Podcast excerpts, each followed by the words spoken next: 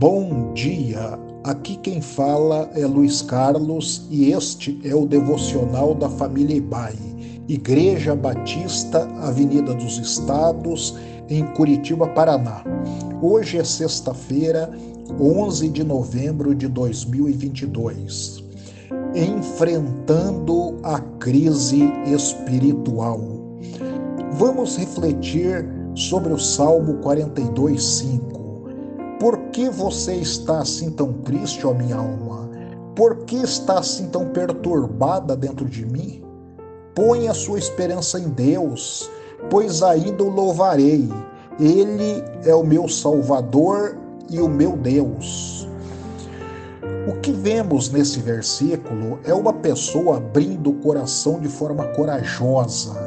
É o desabafo sincero de um homem plena crise religiosa, investigando suas causas, reconhecendo e encontrando sua solução. Se você reconhece essa crise dentro de si mesmo, essa sede em seu coração, saiba que sentir sede é bom, é sinal de que ainda estamos vivos, de que desejamos mais de Deus. Se não estamos conseguindo encontrar sentido, cor, graça, gosto e alegria na vida, precisamos perguntar o porquê de tudo isso.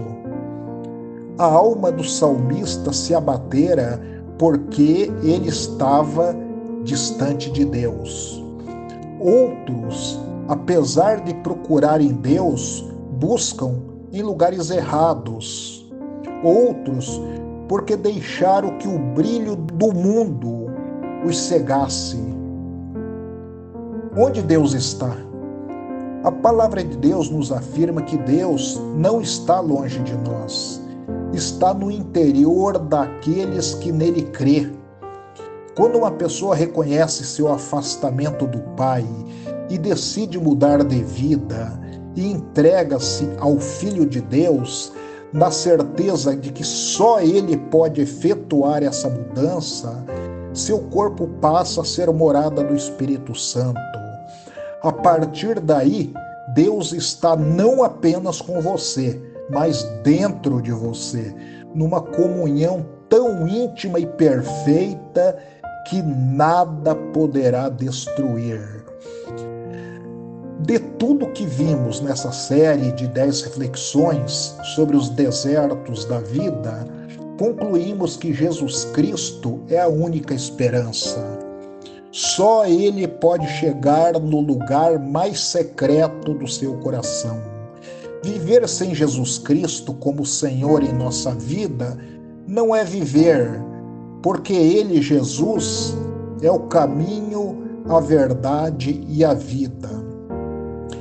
Deixe Jesus reinar em sua vida. Deus te abençoe. Esta série de reflexões foi extraída em grande parte do livro Nos Desertos da Vida, de Marcelo Aguiar, a quem dedicamos os merecidos créditos.